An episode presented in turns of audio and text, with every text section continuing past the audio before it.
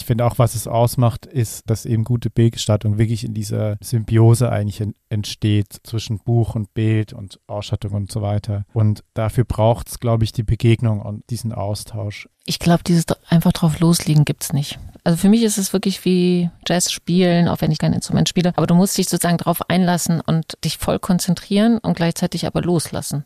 Ich denke, es ist wichtig, diese Basis zu schaffen. Ne? Also, dass man durch Gespräche einfach auch zusammen rausfindet, in der Regel mit der Regie eben, was ist quasi der Kern des Projekts. Und das ist dann auch das Wissen, was einem dann über diese äh, Situation hilft. Indie Film Talk, dein Podcast übers Filmschaffen. Viel Spaß!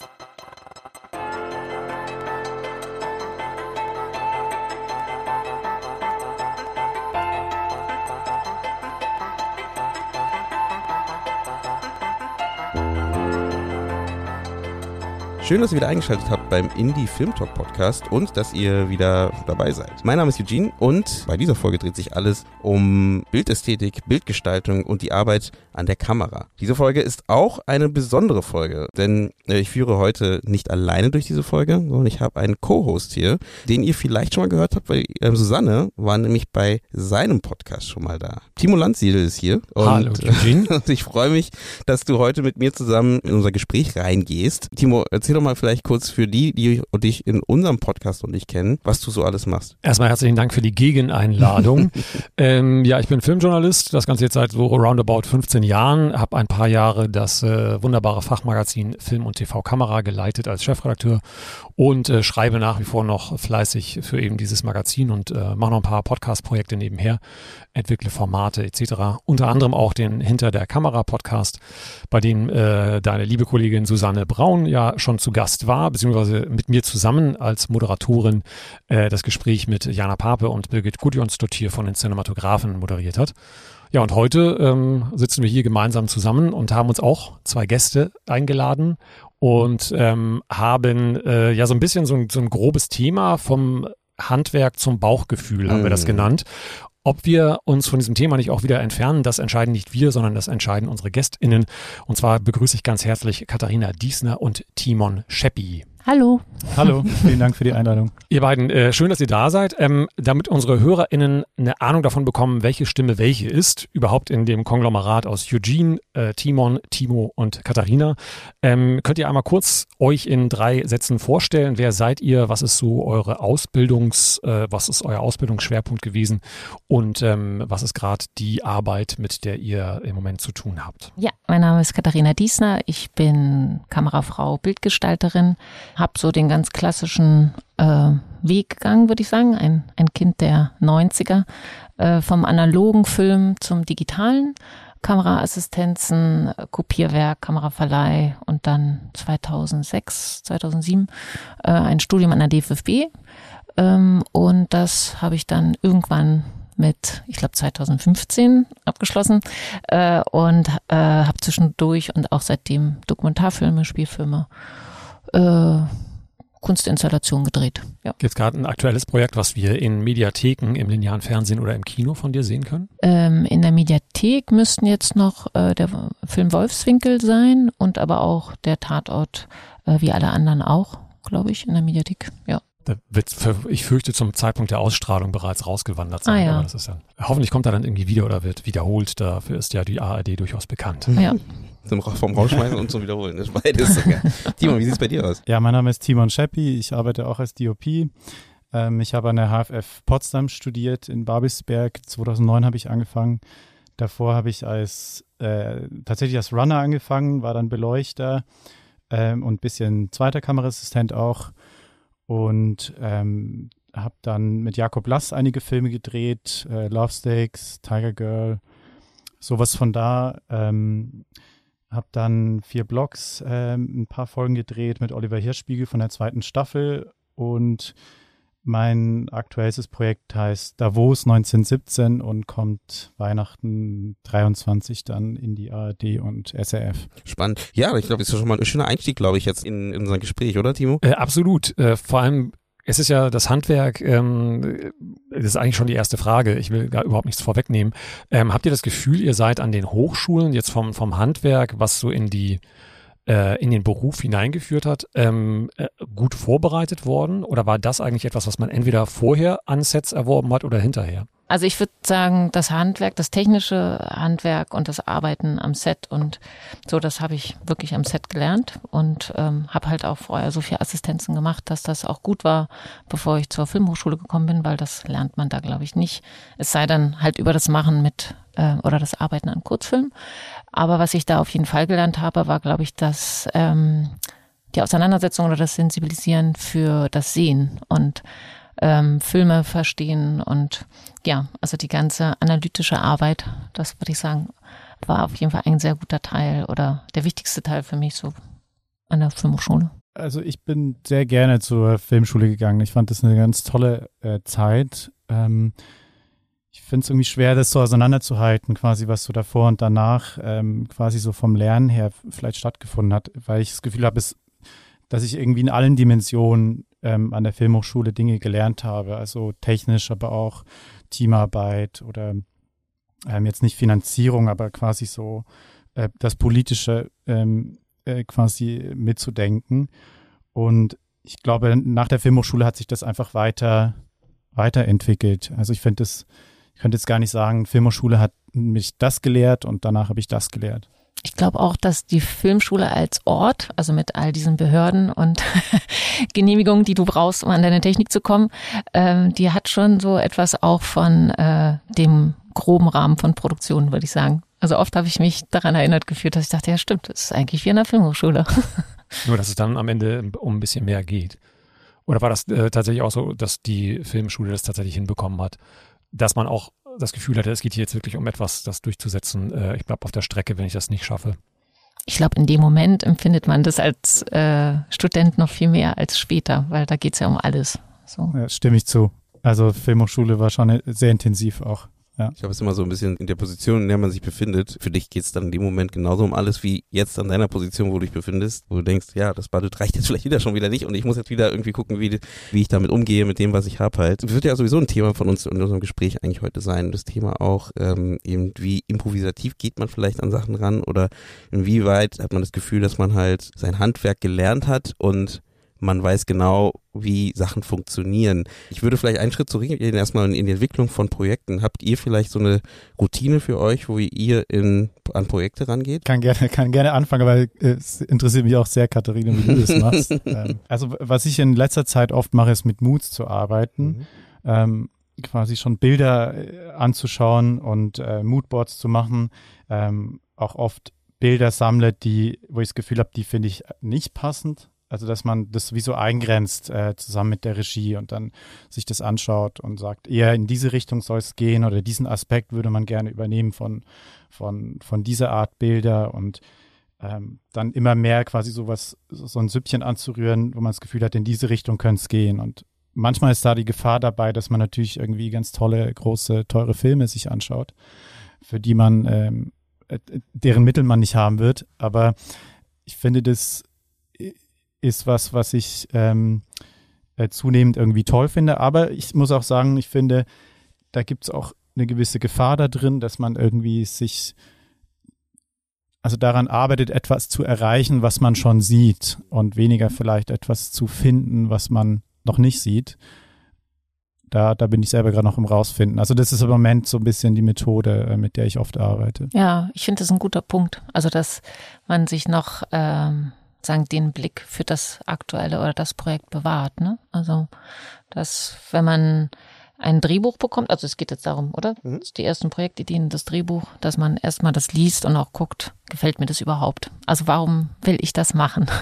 Und ähm, welchen Rhythmus hat das, was passt vielleicht für eine Erzählperspektive oder um was geht's überhaupt? Und dass man daran anfängt oder anknüpft zu gucken, welche Moods könnten passen, kann auch manchmal Fotografien sein, finde ich, oder über oder Farben oder auch manchmal Musik. Das ist so, es kommt wirklich irgendwie auf jedes Projekt an.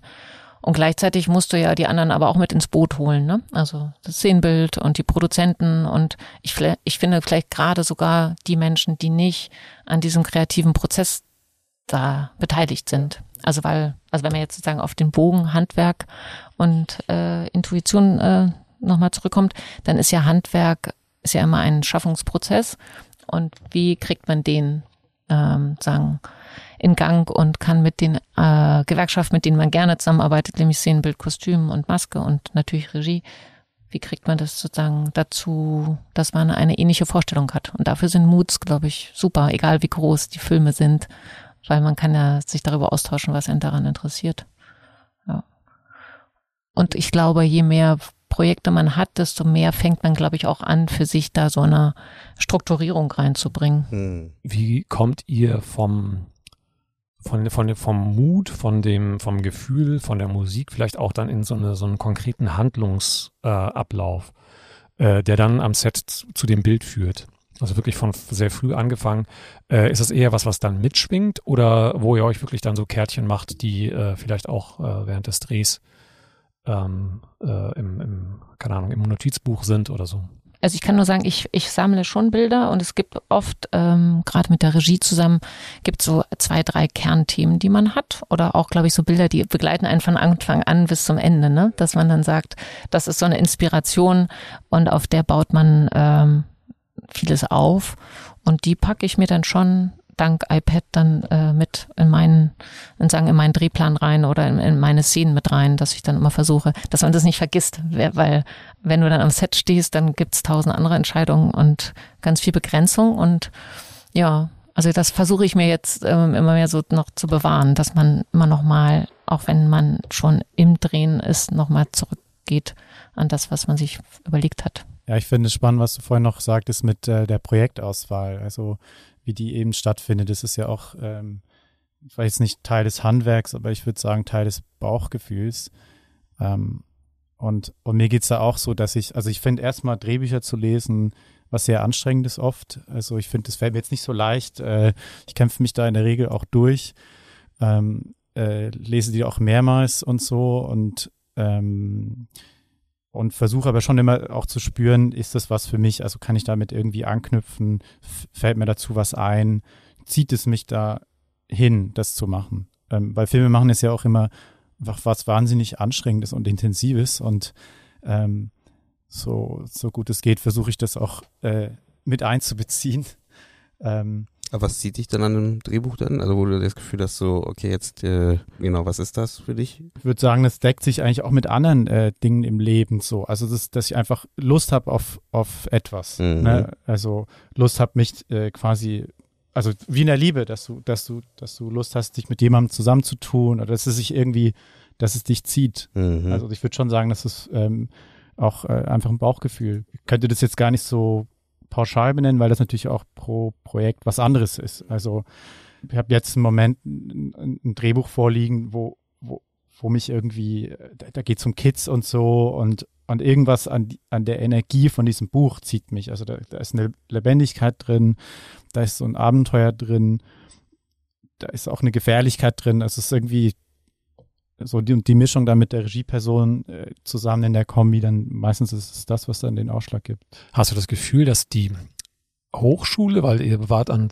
zwei vergleichsweise unterschiedlichen Hochschulen, aber die in einem, äh, ich sag mal, äh, in einer Metropolregion äh, äh lagen, nämlich an der DFFB bei Katharina und bei äh, Timon bei dir an der, an der ähm, äh, HFF äh, Konrad Wolf oder Filmuni mittlerweile Konrad Wolf.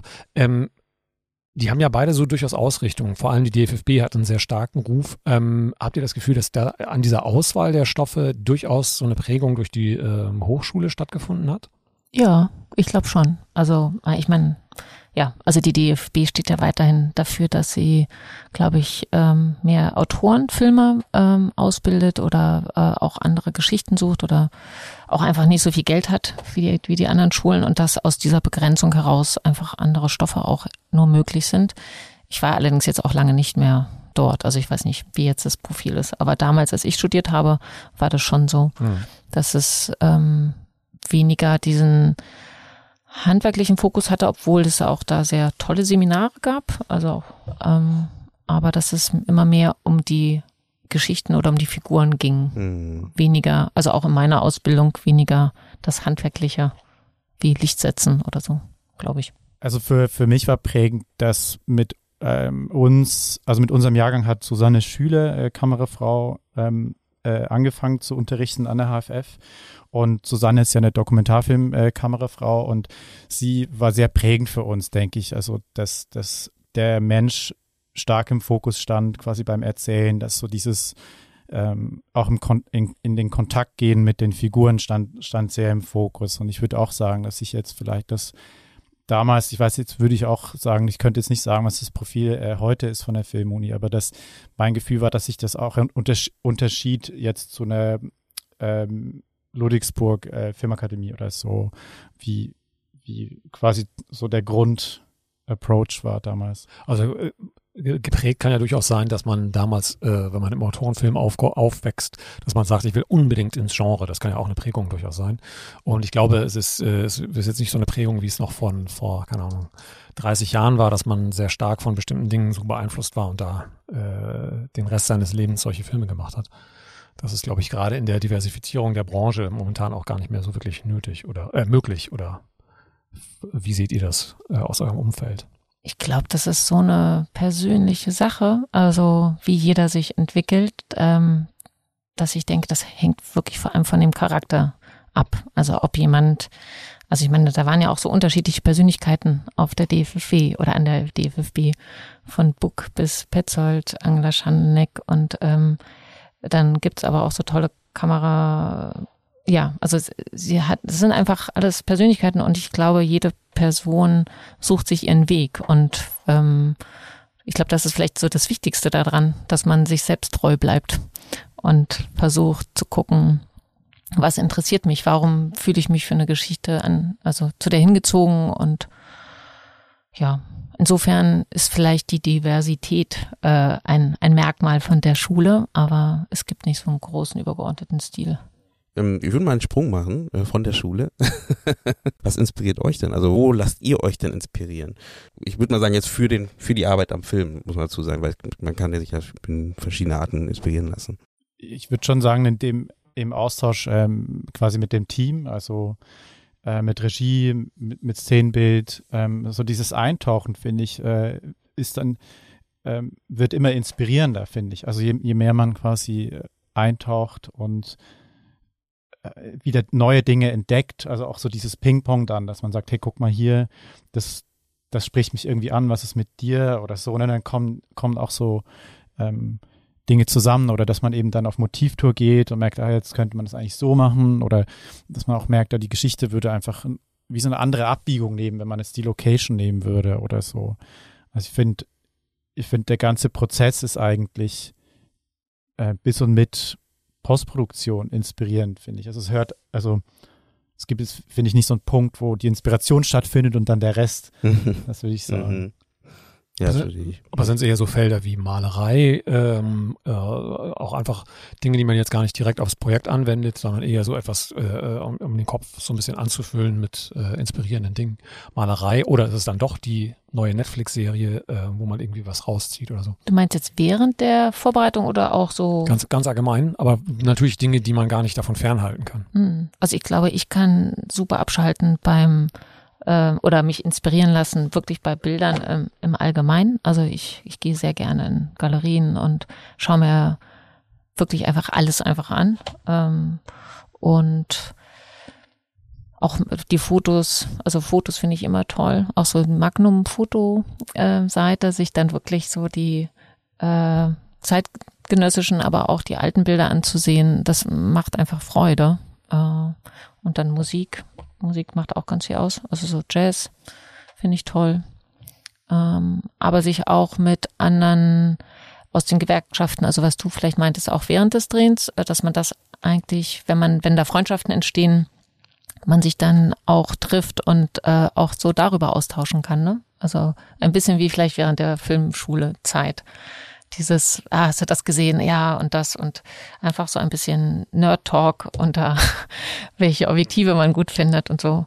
Schaltet ihr, wenn ihr dann wirklich in die Produktion geht, weil du gerade auch diese Frage gestellt hast, schaltet ihr denn die ganzen anderen Medien mal aus und sagt, ich gucke mir jetzt nichts anderes an, weil ich muss mich jetzt voll darauf konzentrieren ähm, und nicht irgendwie so ja, da kommt gerade genau jetzt die neue Netflix-Serie raus, die vielleicht auch sehr spannend ist, aber äh, dich vielleicht jetzt visuell wieder beeinflusst? Ähm, macht ihr dann Cut und sagt, okay, in der Zeit jetzt nicht mehr äh, oder ist es egal für euch? Nee, ich guck schon, also beim, beim Drehen gucke ich auch meistens wirklich Schrott, Hm. so weil einfach, Der Kopf voll ist. also der Hm. Kopf voll ist, ja. Also sei es Schrott, ich finde es sehr unterhaltsam. ähm, Also Schrott eher im Sinne von Mission Impossible äh, Fallout oder Oh, eher pass auf, Sinne was du sagst. Ne? Es gibt Äh, Leute, genau, jetzt- Ja, genau. Oder, oder Reality TV. Also das genau, gibt's ja durchaus. tatsächlich, äh, manchmal gucke ich, ähm, äh, wie heißt es, äh, äh, Hell's Kitchen, Mhm. Reality äh, Gordon Ramsay Zeug Ja. oder so. Oder ich gucke äh, Actionfilme, also sowas, wo, wo ich mich nicht so anstrengen muss, ähm, äh, wo mein Hirn eher abschalten kann. Mhm. Und ich muss sagen, also es läuft dann einfach wahnsinnig stark der, äh, wie haben sie es gemacht, Filter. Also wenn, wenn ich, wenn ich quasi drin bin ähm, am Drehen, dann, dann kann ich es gar nicht mehr abstellen, wie etwas gemacht wurde. Und es interessiert mich dann auch oft sehr. Also ich, äh, Filme zu gucken während, äh, während des Drehens, äh, finde ich eigentlich, macht Spaß, ja. Ja, also wenn wenn es nicht zu, wenn die Drehtage nicht zu lang sind. Aber ich kann mich an den Empire of Lights erinnern, dass ich den im Kino gesehen habe und wir, glaube ich, gerade in der Farbkorrektur waren. Und das ist dann so, weiß ich nicht, wie in die Philharmonie gehen. Also man genießt es total. Also diese schöne Kombination aus Geschichte und Bild und ähm, kann ist dann vielleicht nochmal anders sensibilisiert, weil man ja auch gerade so da drin ist am genauen Schauen. Also ich finde, es ist immer so eine Balance zwischen, also es hat ja so viel mit Wahrnehmen zu tun und Konzentration und dieses, den Drehtag ähm, nicht nur zu schaffen, sondern ihn auch so zu meistern, dass, dass man am Ende auch zufrieden ist und nicht nur durchrennt, so was ja auch manchmal ist, ähm, dass dann am Ende vielleicht auch die Konzentration mehr fehlt, um wirklich noch etwas wahrzunehmen. Dann gucke ich gerne die Simpsons oder Futurama oder so, also wirklich irgendwas, wo man einfach sich das so anschauen kann. Und äh, dann aber auch, ja, also weil man so sensibilisiert ist, guckt man dann gerne einfach schöne oder die man schön findet, Filme. Oder dann im Grading sitzt bei Empire of Light und dann sagst du, okay, ich, können wir diese äh, Szene, die am Tag gedreht ist, können wir die, in die irgendwie in die blaue Stunde hinein graden? Dieses Gespräch ist einfach so wunder wunderschön. Ja. Das ist irgendwie unfassbar. Katharina, wenn du jetzt sagst, du arbeitest eben auch mit äh, Moods oder Malerei und so, und wie, wie machst du das technisch? Also das, du meinst vorhin, du hast das dann im Drehplan oder du hast die Bilder dabei. Wie, wie, wie, wie arbeitest du das technisch auf? Also das meiste ist ja dann digital oder ich fotografiere es ab und dann genau kann man das ja in so ein Moodboard für alle packen. Oder ich für mich selbst packe mir das dann wirklich so in meine, in die Szenen rein oder in die Auflösung. Und wenn ich das zeitlich nicht schaffe, dann habe ich einfach nur einen Ordner, in den ich dann so mantramäßig wieder reingehe. Ähm, aber ich versuche schon ganz viel, gerade so mit dem Szenenbild und Kostüm, dass man sich da Sachen schickt und äh, rausfindet, weil ich finde sozusagen Regie ist das eine und ähm, auch immer je nachdem, ob dieser Mensch auch ein sehr visuell denkender Mensch ist oder ob der auch in der Vorbereitung mit ganz anderen Sachen beschäftigt ist, was ja meistens, äh, also ich finde Vorbereitungszeit ist auch ein ganz tolles Thema. ähm, nein, aber das, äh, dass ich da versuche wirklich vier Bilder hin und her zu schieben oder manchmal auch Musik, so und, und wie du meinst, auch die anderen zu fragen, was, was mögen die eigentlich? Wie machst du es praktisch, wenn du jetzt die Bilder ins Drehbuch packst und dann sich die Drehbuchseiten ändern? Kopierst du das alles immer um oder wie? Ne, äh, Es gibt doch diese eine Scriptation, Ja. das ist ganz Damit cool. arbeitest du? Ja, das ist Okay. ein cooles Programm, Ja. weil Ja. das passt ja dann sozusagen die Seiten wieder an, dass du Mhm. nicht deine Notizen verlierst und so, weil das hat mich Ja. auch immer vorher wahnsinnig gemacht. Und du? Wie, wie machst du das? Jetzt beim letzten Projekt habe ich äh, genau viel mit Floorplans gemacht und da dann teilweise die Voranschluss-Sachen äh, auch rein, reinkopiert, dass man so wusste, Monat später, wie sah das aus davor. Ähm, genau, die Referenzen hatte ich, wir hatten jetzt einfach ein Moodboard quasi für den, für das ganze Projekt, was, was wir dann ab und zu zu Rate gezogen haben. Und dann habe ich nochmal für bestimmte Szenen quasi konkretere äh, Stills oder äh, Moods geholt, die ich dann mit dem Oberbeleuchter und so angeschaut habe. Ähm, aber das ist so ein bisschen so ein ungelöstes Problem, wie, wie eben wie transferiert man die ganzen Moods durch die, durch die äh, verändernden Drehbuchseiten und so, ja. Ich glaube, das macht wirklich Sinn, wenn, äh, würde sagen, Regie und Kamera und am besten auch Regieassistenten, wenn die im gleichen Programm arbeiten. Hm. Weil gerade wenn es jetzt so ein größeres Projekt ist, wo, Ja. wo viel parallel läuft oder festgehalten wird, du kannst es ja nicht ständig da raus und dann da Ja. rein transferieren. Und dass man sich davor im Vorfeld, glaube ich, auch austauscht. Bei Musikern gibt es ja so einen Rider, so was sie gerne im Backstage-Bereich irgendwie haben äh, wollen, äh, von Koks und Champagner und so weiter von der und der Marke. Gibt es da auch sowas, wo, wo dann, äh, wo, wo ihr gewissermaßen am Anfang eines Projekts klar macht, ey, ich arbeite gerne mit Scriptation, ich äh, mag es gerne so, so von der Richtung her? Jetzt haben wir alle Bilder im Kopf. Ja. da enthalte ich mich jetzt.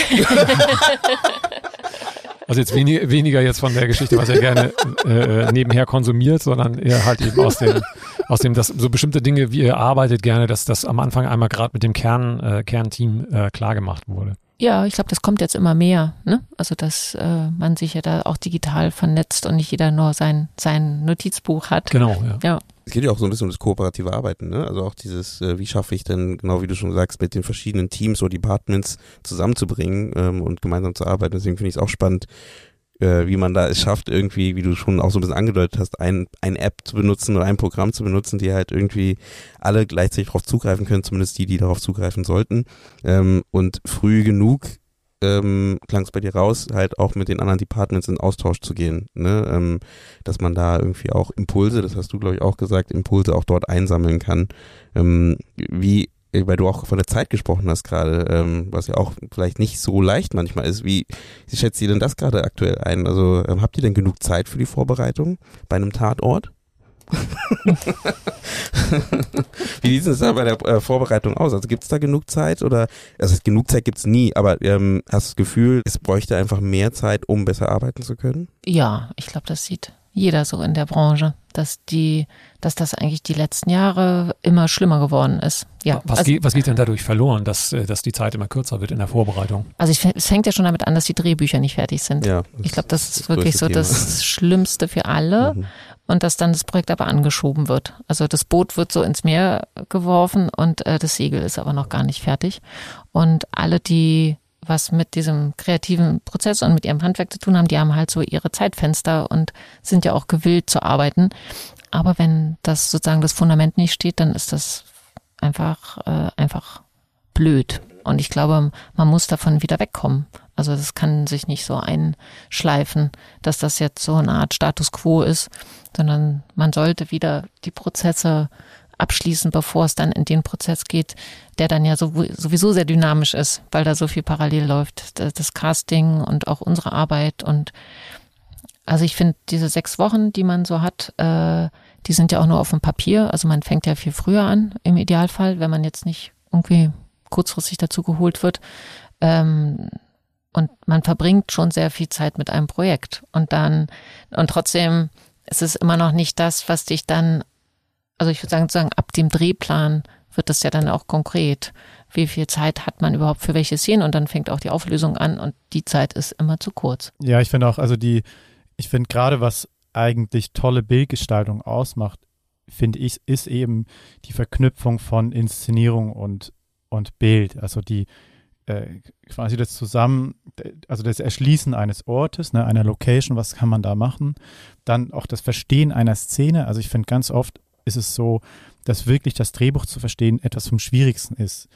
Ich, mir geht es manchmal so, und ich kann da auch für Regisseure sprechen, mit denen ich gearbeitet habe, dass man eine Szene liest und manchmal erst im Schnitt oder im finalen äh, äh, Produkt merkt, ach so, da, darum ging es eigentlich. Und das klingt jetzt so banal, weil eben, wenn man es letztlich sieht, ist es irgendwie klar, äh, quasi, was die vielleicht die Chancen oder die Schwächen von der Szene gewesen waren. Aber währenddessen finde ich, das ist manchmal ähm, im Vorfeld schwer, schwer sich vorzustellen. Und das braucht so eine er Erarbeitung, die einfach sehr ähm, intensiv ist fürs Gehirn. Und da wollen auch nicht alle Regieleute ähm, gleich, gleich rein. Also es gibt auch äh, welche, die haben eben Spaß an diesem Prozess und, und äh, finden gerne raus, was man machen kann mit der Kamera, dass sich das alles verknüpft. Und, und solche, die, die ähm, mehr darauf angewiesen sind, zu gucken, was die Schauspieler machen am, am Tag und, und darauf reagieren zu können. Weil es eben, glaube ich, äh, wirklich was sehr Herausforderndes ist, im Vorfeld sich das alles äh, vorzustellen. Und ich finde, ähm, wenn ich jetzt zum Beispiel so die Arbeiten äh, quasi von der Koryphäe äh, Deakins anschaue oder so, dann finde ich, dann sieht man halt, dass da eine Verknüpfung oft stattfindet. Also dass da die, dass man die Bildgestaltung nicht wirklich von der Inszenierung und von, vom Inhalt äh, von dem, was man sieht, trennen kann. Und diese Verwebung, die braucht Zeit. Also das, glaube ich, fällt niemandem einfach in, in den Schoß. Ähm, und, und das fällt dann eben manchmal ein bisschen weg. Und dann ist man, wenn man, wenn man weniger Zeit hat, ähm, und das ist, glaube ich, auch der Normalfall, dass äh, man nicht alles auflösen kann, dass man, dass man so das Grobe, die schwierigen Stellen, auch die, wo eben andere Gewerke involviert sind oder äh, Szenen, die kostenintensiv äh, sind oder VFX involviert ist oder so, dass man die halt äh, im Besonderen äh, erarbeitet. Aber manchmal die kleineren Szenen, die ja vielleicht gerade äh, auch mehr Aufmerksamkeit bräuchten, damit sie interessant werden würden, ähm, auf, auf die muss man manchmal reagieren, einfach dann am Drehtag. Was äh, vielleicht Klammer auf, manchmal auch nicht nur schlecht sein muss, Klammer zu. Ich, aber ich würde trotzdem mal fragen, weil wenn es um das Ästhetische auch geht, in dem Fall, ähm, ich habe das Gefühl, weil du gerade Deacons genannt hast, dass in Deutschland der Blick auf das Bild, was, was die Gewichtung angeht von dem Film, doch noch ein bisschen äh, drunter liegt als äh, in anderen Ländern. Oder dieses, dieser ästhetische, wie du es schön gesagt hast, diese, diese Verschmelzung, wo man sagen kann, so ein Wes Anderson-Look oder wie auch immer, das, da gibt's viele Beispiele, aber weniger aus Deutschland, wo man sagt, okay, die haben so einen eigenen Stil und eigenen, eigenen, eigenen Look entwickelt, der irgendwie so speziell ist, der spannend ist. Er kann sich auch immer wechseln. Das wird gar nicht mein Punkt, dass es immer derselbe sein muss, aber ähm, kann es sein, dass wir da einfach den Fokus gar nicht so doll drauf haben und vielleicht mehr werden müsste. Ich will auch nicht sagen, es gibt keine, ne? Das ist nicht der, die Aussage, sondern ähm, ich finde manchmal noch zu wenig irgendwie. Ich glaube, das hat auch viel mit Sichtbarkeit zu tun. Also über welche Filme redet man hier? Äh, über die, die man sozusagen leicht streamen kann? Hm. Ähm, oder sind das äh, Filme mehr mit kleinen Budgets, die man leider nur auf Festivals sieht oder auf mhm. Mubi, aber da auch nur für eine bestimmte Zeit? Also ähm, man muss sich vielleicht ein bisschen mehr auf die Suche begeben, aber das ist ja sagen das ganze, ich finde das ganze System als solches. Also es gibt weniger kleine Kinos, die ähm, eine, sagen, eine Vielfalt zeigen. Es gibt mehr die großen Blockbuster, die ja auch nicht schlecht sind oder schlecht sein müssen. Ähm, aber ich finde diese Bandbreite, die reduziert sich halt, mhm. wenn man so will, wie Artenvielfalt. Also es gibt wenig, viel weniger Auswahl für einen Zuschauer, sowohl im Fernsehprogramm zu normalen Zeiten und nicht irgendwann um Mitternacht, als aber auch in den Mediatheken und ähm, ich glaube, es wird viel produziert. Also es wird auch viel anderes produziert, aber man sieht es so selten, wenn man nicht bewusst sucht. Mhm. Aber ich glaube, genau was, was ihr beide gesagt habt, es hat sehr stark mit dem Markt zu tun.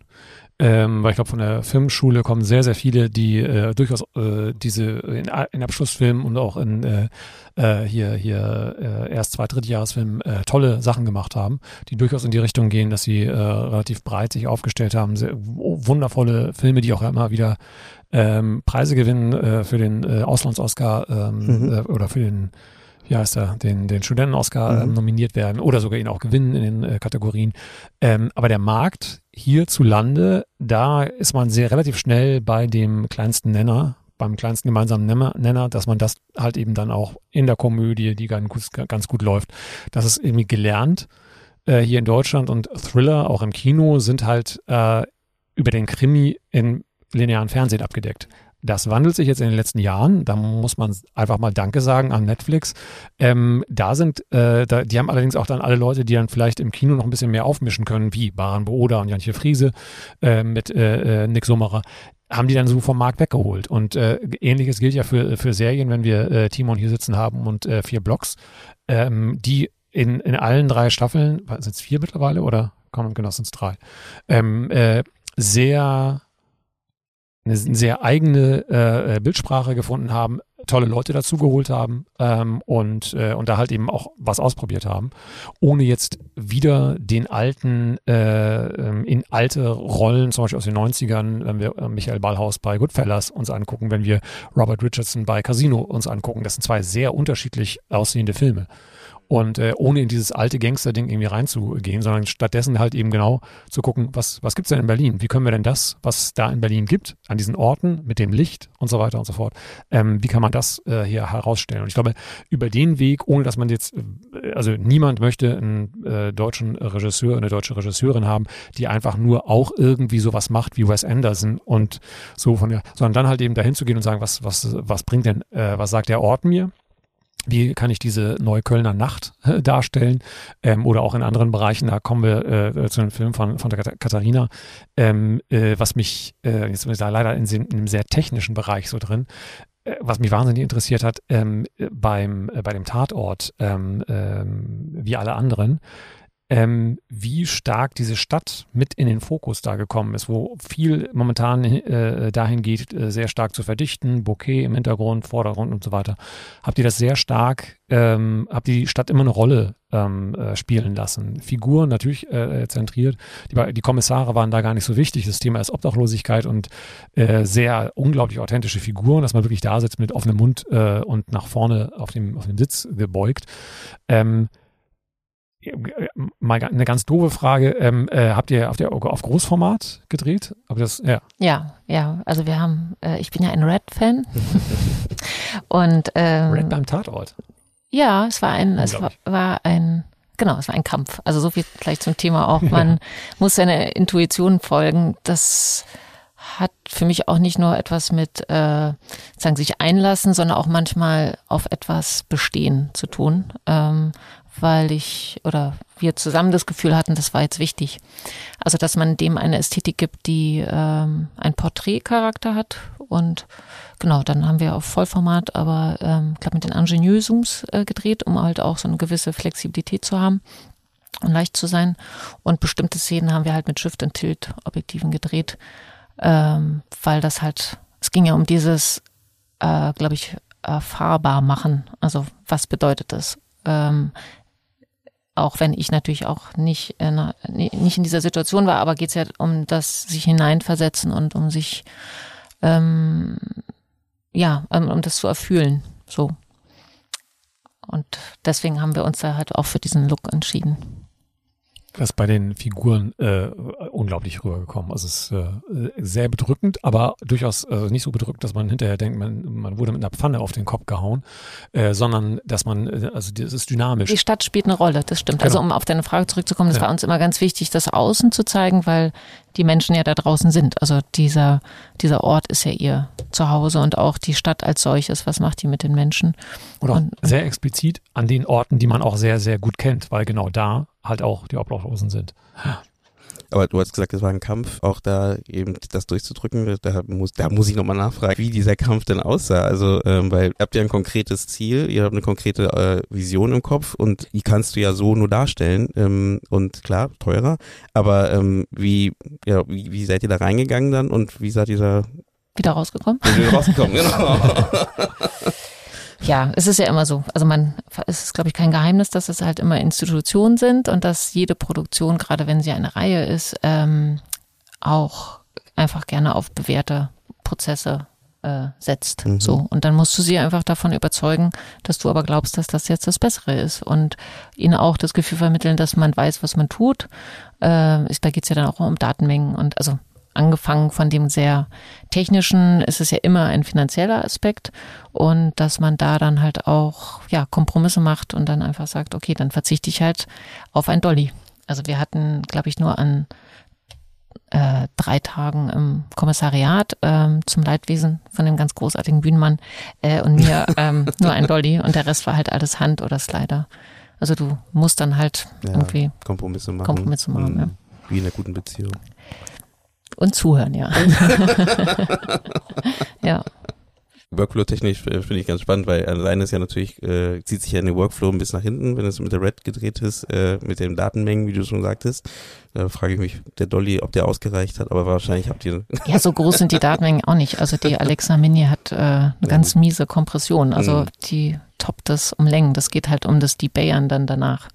Also das die Chiffrieren der Dateien. Da braucht man halt ein bisschen mehr Rechenleistung. Aber auch das, also es ist halt immer alles eine Frage von ähm, Kom also Kommunikation mhm. und einer gewissen Hartnäckigkeit. Ja. Und dabei freundlich bleiben. ich finde, äh, was, was du sagst mit diesem Konservieren der Ideen in der Vorbereitung durch den Dreh in die Post bis zum, bis zum Ende, das finde ich ist wirklich so ein zentraler Aspekt, den ich auch immer mehr, glaube ich, realisiere, dass der so zentral ist. Also das ist das eine, irgendwie eben inspiriert zu sein in der Vorbereitung und irgendwas toll zu finden. Und es ist dann was anderes, das am Tag selber hinzukriegen. Ähm, du, du meinst ja auch vorhin, ne, dass, dass man quasi in der Hitze des Gefechts dann auch vergess, schnell vergisst irgendwie, ähm, was man eigentlich wollte oder so, ne? Und, und dass es da dann eben auch um, um so ein Hartnäckigsein äh, manchmal im Kleinen auch geht, zu sagen, nee, ähm, ich weiß eigentlich schon, wir wollen es eigentlich anders und jetzt müssen wir halt äh, hier nochmal fünf Minuten warten, das auch auszuhalten, dass alle warten, weil man selber eine Ansage gemacht hat. Ähm, ich finde, das ist immer am besten spürbar eigentlich beim Thema Haze. Also das, das finde ich ist immer gnadenlos. Ähm, weil alle in der Vorproduktion irgendwie so, ja, ja, okay, Haze, äh, machen wir und so. Und dann am Tag selber das äh, auszuhalten, dass man jetzt nochmal wartet, bis das richtig äh, aussieht. Und ich fand auch, also mir hat der Film wirklich auch äh, sehr gut gefallen und ich hatte auch das Gefühl, dass dort äh, Katharina eben auch so eine Verschmelzung stattgefunden hat zwischen Inszenierung und, und Bildgestaltung und, und auch Casting. Also ich hatte das Gefühl, da gibt es eine äh, einerseits eine, eine, eine, schöne Distanz zu den Figuren, näher Distanz meine ich. Ähm, da ist auch ein, ein äh, ich habe einen großen Gestaltungswillen auch gesehen in dieser Anfangssequenz. Ähm, und hatte eben auch das Gefühl, dass, dass ihr da quasi an einem Strang gezogen hat. Jetzt kannst du natürlich das, äh, musst du das bestätigen. Nein, Nein aber, aber, das stimmt, ja. ja. Ja, also ich finde auch, dass der Film ganz, für mich persönlich ein ganz schönes Beispiel ist äh, von dem Zusammenarbeiten oder das, was ja Film auch ausmacht, dass man das schafft, eine Idee ähm, sozusagen so auf den Kern zu bringen ähm, und dass da so viele Leute mitwirken und dass auch Nina Wolfrum äh, sagen als Regisseurin auch dafür gekämpft hat, dass sie diesen Anfang haben darf, äh, wo die Kommissare weiß ich, in Minute zwölf oder so erst auftauchen ähm, und dass sie sich da auch behauptet hat. Und ich glaube, dass das genau dem Film gut tut, dass man an diesen Figuren oder an dem Thema irgendwie dran bleibt und es versucht ernst zu nehmen, so, dass man sich, dass man weiß oder ja, weiß, wovon man erzählt. So. Und, und ich finde es eigentlich auch inhaltlich dramaturgisch sehr schön, äh, weil die, die erste Tat, die geschieht, wo jeder denkt in den ersten Minuten, ah, alles klar, das ist die Tat, um die es gehen wird, ist gar nicht die Tat. Äh, das heißt, also, das macht absolut also auch dramaturgisch Sinn, das ähm, nach hinten hinaus zu zögern. Und, ähm, und ich finde es absolut, äh, also dass die äh, Kommissare durchaus ein bisschen weniger Screentime haben als in einem normalen äh, Tatort, zumindest gefühlt, ähm, äh, fand ich eher äh, angenehm, obwohl ich die beiden ganz gerne mag, so ähm, von, von, auch von ihrer Dynamik her. Ähm, wie, ist, wie ist das jetzt so als, als äh, Überlegung, weil es auch da so ein bisschen drüber liegt, gerade auch weil äh, Casting bei diesem Film äh, wahnsinnig toll war. Ähm, wenn ihr dann, wir haben über Orte gesprochen, wir haben über die Vorbereitung und was ihr da mitnehmt in den, äh, an, an, an dem, an Wunschvorstellungen, an Wunschvorstellungen ähm, in den, in den Dreh.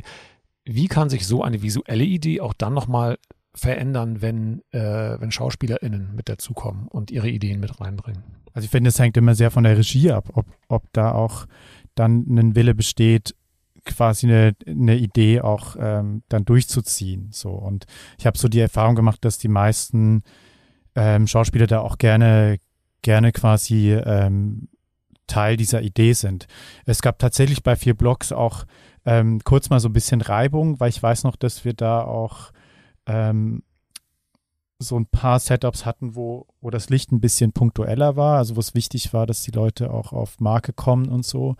Und gerade die erste Staffel, also ich war ja, ähm, habe einen Teil der zweiten Staffel gedreht und in der ersten Staffel, die war sehr frei gedreht. Und dann war das so ein bisschen so ein Umgewöhnen äh, stellenweise. Ähm, und ich, ich denke, genau, also da so das meiste war dann äh, auch eher, eher quasi freigedreht, aber es gab eben so ein paar, ein paar Momente, wo das dann Thema war. Ne? Und das, finde ich, können manche Schauspieler besser bedienen, äh, quasi dieses Technische und manche, ähm, für die ist das, ist das ähm, eine zusätzliche, eine zusätzliche Last so ein bisschen, sag ich mal. Ne? Und jetzt bei, äh, bei Davos äh, 1917, da mein, meine letzte Serie, da hatten wir eigentlich der, der Hauptcast, die hatten da waren so technisch totale Vollprofis, ne? was natürlich sehr angenehm ist zum Arbeiten.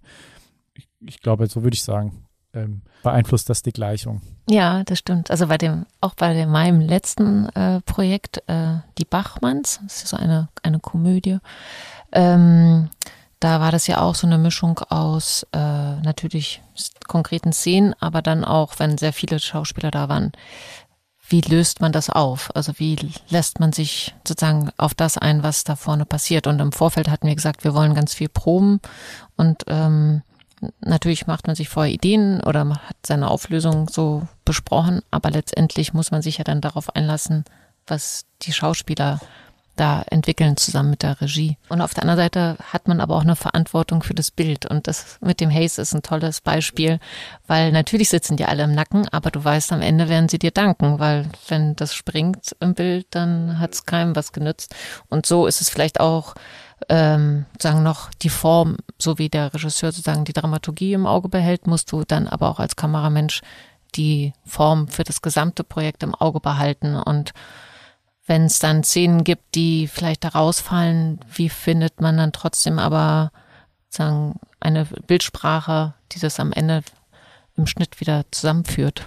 Das letzte, was du gesagt hast, ist auch ganz spannend, auch zum Thema improvisativ am Set sein. Wie geht ihr denn mit so Situationen um, die eben Improvisation erfordern, ähm, wo man halt einfach, man hat geplant, aber äh, es verändert sich ja trotzdem immer alles irgendwie ein wenig. Und oder gibt es so diese Situation auch, wo ihr dann sagt so, okay, ich, ich werfe mal alles über Bord, ich, ich mach einfach äh, und es wird so, es wird schon irgendwas bei rauskommen. Ich glaube, dieses einfach drauf loslegen gibt's nicht. Also ich, ich, du musst dann auf die Situation reagieren, ja. aber du wirst nicht alles über Bord, sondern das, das ist vielleicht, also für mich ist es wirklich wie Jazz spielen, auch wenn ich nicht kein Instrument spiele, aber du musst dich sozusagen darauf einlassen und äh, dich voll konzentrieren und gleichzeitig aber loslassen. Also du lässt los von dem, was du dir so als groben Plan gesetzt hast und guckst dir an, was da passiert. Und gleichzeitig hast du aber natürlich trotzdem deinen Plan noch im Kopf. Mhm. Und äh, den darf man auch nicht ähm, verlieren, weil der setzt sich ja aus verschiedenen Teilen zusammen. Und ich glaube, das, was man nicht verlieren darf, ist halt der Kern, also um was es am Ende geht.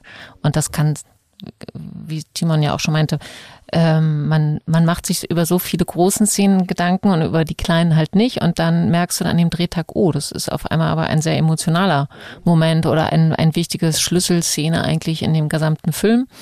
Ähm, das haben wir gar nicht besprochen, äh, so richtig. Und dann musst du dann aber einfach gut beobachten und auch Freude daran haben, dich darauf einzulassen. Also das ist vielleicht das, was ich mit mhm. Jazz meine, dass man sagt, wir machen das jetzt zusammen. Das, das wird gut. Also ich habe ein gutes Gefühl und ich habe Freude daran, das jetzt zu drehen.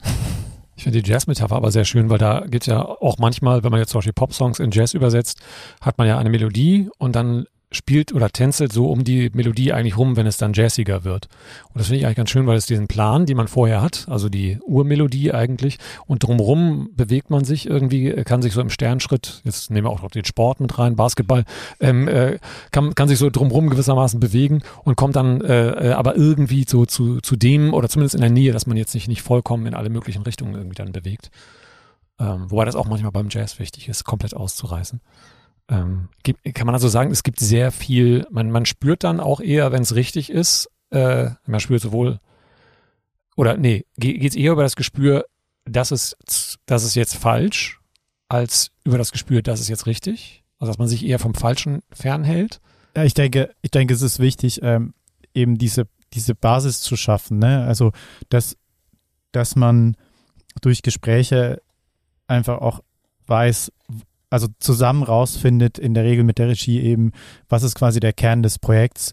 Und das ist dann auch die, das Wissen, was einem dann über diese äh, Situation hilft, denke ich. Also da dann auch eine Entscheidung zu treffen, die im Sinne des Films ist, die quasi jetzt eine andere ist als, als das, was man geplant hat, aber trotzdem noch Teil des Films ist. Und ich finde, manchmal merke ich das äh, mit Second Unit, dass man Second Unit einbeziehen will, dass man denen eine Aufgabe gibt und die, die dann, also versucht das zu briefen, so gut äh, es geht und vielleicht auch so genau es geht, dann das Ergebnis sieht und da habe ich auch schon die Erfahrung gemacht, dass ich gemerkt habe, nee, es ist so slightly off. Also es passt irgendwie nicht ganz und ich glaube, das kommt manchmal dann eben daher, dass man wie vielleicht unterschätzt, wie viel Unterbau man eigentlich hat durch diese ganzen äh, Gespräche und Austausch und, und, und Zeit und vielleicht auch schon vor, vorhergehende Filme oder Erfahrungen.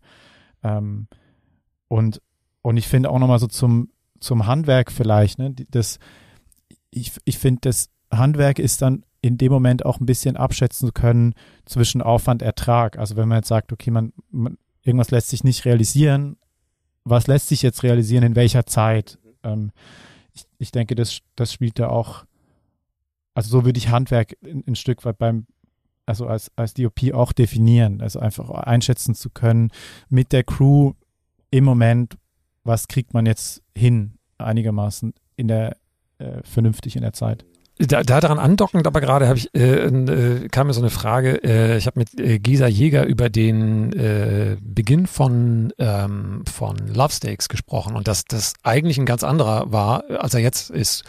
Ähm, und der Beginn eigentlich, die Szene ist, äh, bitte guckt den Film jetzt nochmal an, liebe HörerInnen. Ähm, äh, äh, eigentlich ist es damit begonnen hatte, als sie diese betrunkene Fahrt war, äh, machte und ich glaube von der Polizei dann angehalten wird. Und, und sie dann aber im Schnitt sich dann eigentlich geklärt hat, es macht viel mehr Sinn, das auf diese Art und Weise halt viel früher anzufangen, um viel mehr über die Figuren auch noch und deren Aufeinandertreffen zu erfahren. Ähm, wenn du sowas äh, siehst oder auch als Beispiel äh, ebenfalls an Katharina, ähm, äh, was natürlich bei Improvisationsfilmen, glaube glaub ich, noch stärker irgendwie von Strukturen irgendwie durcheinander geht. Gibt es so Schnittentscheidungen, wo ihr sagt, oh, wie sind sie denn dahin gekommen? Also kannst du dich an die Geschichte damals erinnern, als du das äh, dann im Kino gesehen hast oder hast du es vielleicht sogar im Schnitt noch gesehen? Also das konkrete Beispiel kann ich mich nicht, äh, nicht mehr erinnern, aber ich denke, das, das Schneiden ist ja ein Stück weit das Drehbuch nochmal neu durchdenken. Ne? Und ähm, ich finde, das, das ist Teil des Prozesses, wie ich ihn eigentlich auch kennengelernt habe. Ne? Da gibt es manchmal ähm, eben auch so Entscheidungen, ob man quasi, wie, wie früh, also das, das hat, hatte ich gerade jetzt neulich bei einem Projekt, wie, wie früh eben möchte man Informationen, ähm, also wie früh soll man verstehen, was eigentlich passiert. So. Und und da gab es eine Entscheidung, auch eine quasi eine, eine, Informationsszene nach vorne zu ziehen, die eigentlich weiter im Drehbuch weiter hin, hinten gewesen wäre. Und das war auch eine so eine Abwägung eben.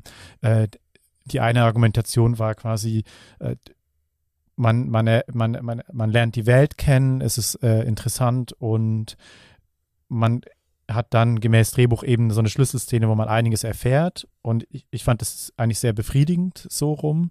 Dann gab es aber die andere Variante, und quasi dafür argumentiert wurde, nee, wir müssen die Leute früher abholen. Es ist zu unklar und zu äh, offen, was hier eigentlich los ist. Und ich, ich finde, man, man kann eigentlich beiden Seiten äh, letztlich was abgewinnen.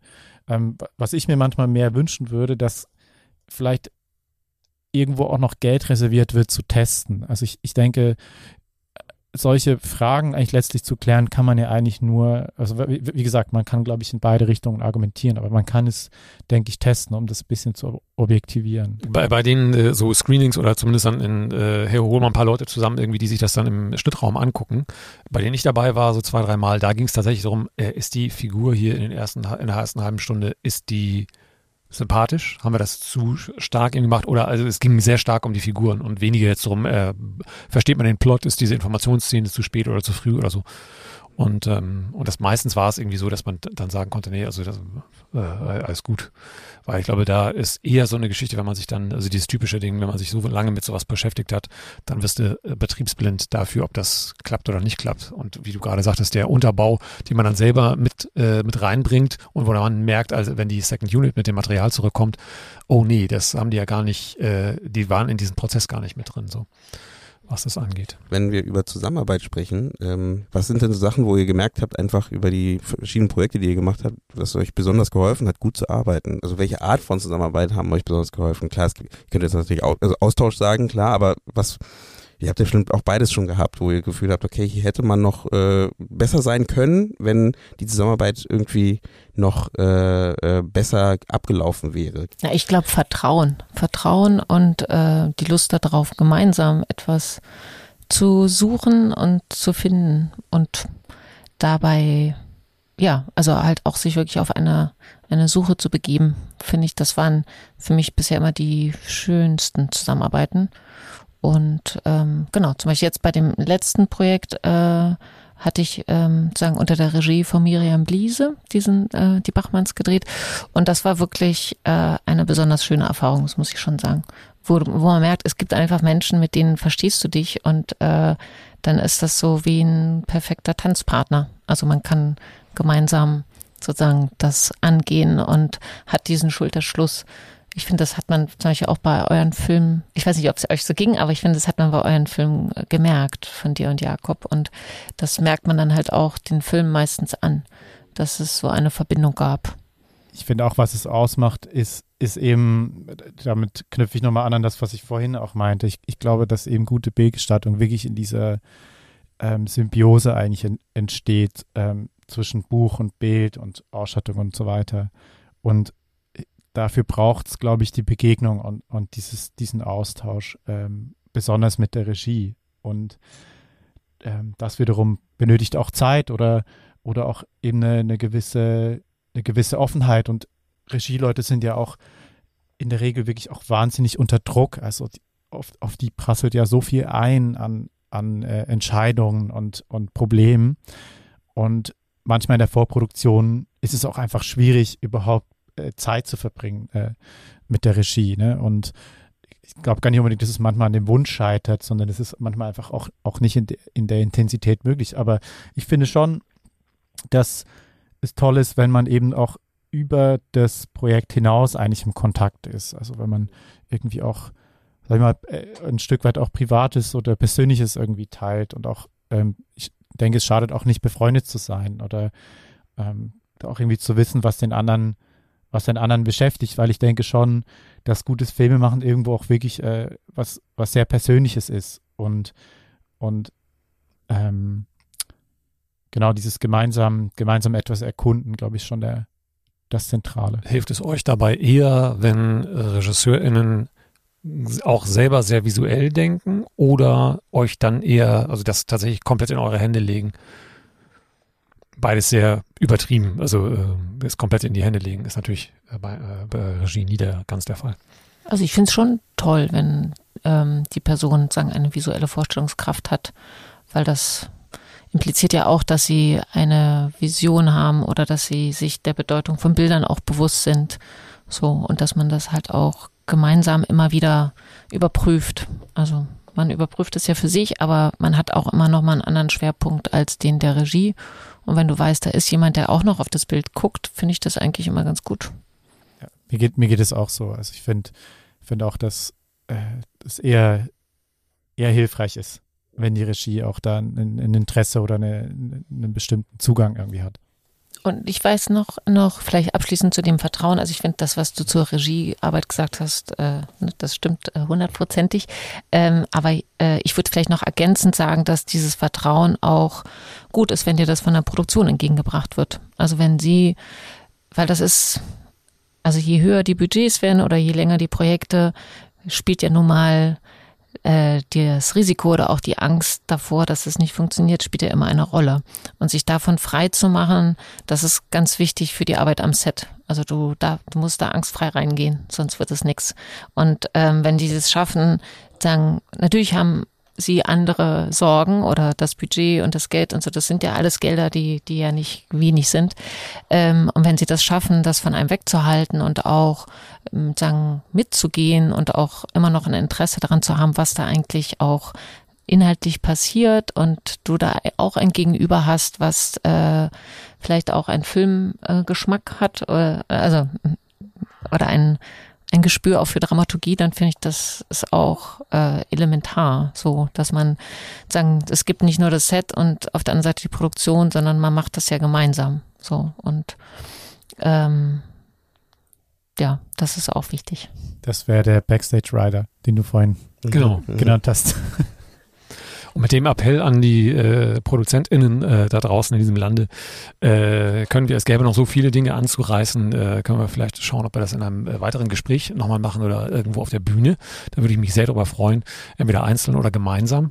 Äh, vielleicht noch äh, äh, einmal kurz, gibt es irgendwas, wo ihr sagt, das ist in dem Gespräch noch nicht zu ähm, äh, angesprochen worden, was ihr zu, zum Thema Bauchgefühl oder so noch loswerden wollt?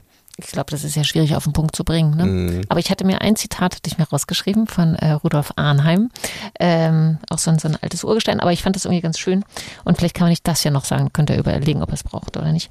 Also äh, genau, der hat nämlich ein ganz tolles Buch geschrieben über die Kunst des Sehens, so ein Riesenwälzer. Es ist ja sehr kunstphilosophisch, aber äh, das Zitat wäre halt, alles Wahrnehmen ist auch Denken, alles Denken ist auch Intuition, alles Beobachten ist auch Erfinden. Und ich finde, das bringt eigentlich alle Punkte des was halt auch Film betrifft, ganz gut auf den Punkt. Das ist ein schönes Abschlusszitat, ähm, womit wir die Folge natürlich super beenden können. Ich sage ganz herzlichen Dank an äh, DOP Katharina Diesner und an DOP Timon Scheppi. Und lieber Eugene, ich danke dir sehr herzlich äh, für die Einladung und dass ich hier mit dabei sein durfte und mit dir zusammen diese Folge moderieren durfte. Selbstverständlich. Also hat mich gefreut auf jeden Fall. Das werden wir auf jeden Fall wiederholen. Ähm, ne, das ist nicht das letzte Mal gewesen. Wir haben schon die ersten Ideen im wir Kopf. Haben schon die ersten Ideen im Kopf, was wir da noch weitermachen können. Deswegen wird auf jeden Fall noch was kommen. Deswegen bedanke ich mich natürlich äh, auch bei, bei den Gästen, bei unseren Gästen hier. Ähm, und natürlich an, äh, bei euch Zuhörenden, äh, dass ihr, ihr hier dieser Folge lauscht habt und äh, dabei wart. Und gerne, äh, wie immer, ähm, gebt uns auch gerne eure Meinung dazu und ähm, schickt uns eine E-Mail an äh, contact.indiefilmtalk.de und ähm, ja, glaube, mir bleibt auch nicht mehr so viel zu sagen. Und deswegen wünsche ich euch allen einen guten Tag, guten Abend oder gute Nacht, woran ihr uns hört. Und ja, sagt mal, ciao. Dankeschön, dass ihr uns eingeladen habt. Vielen Dank.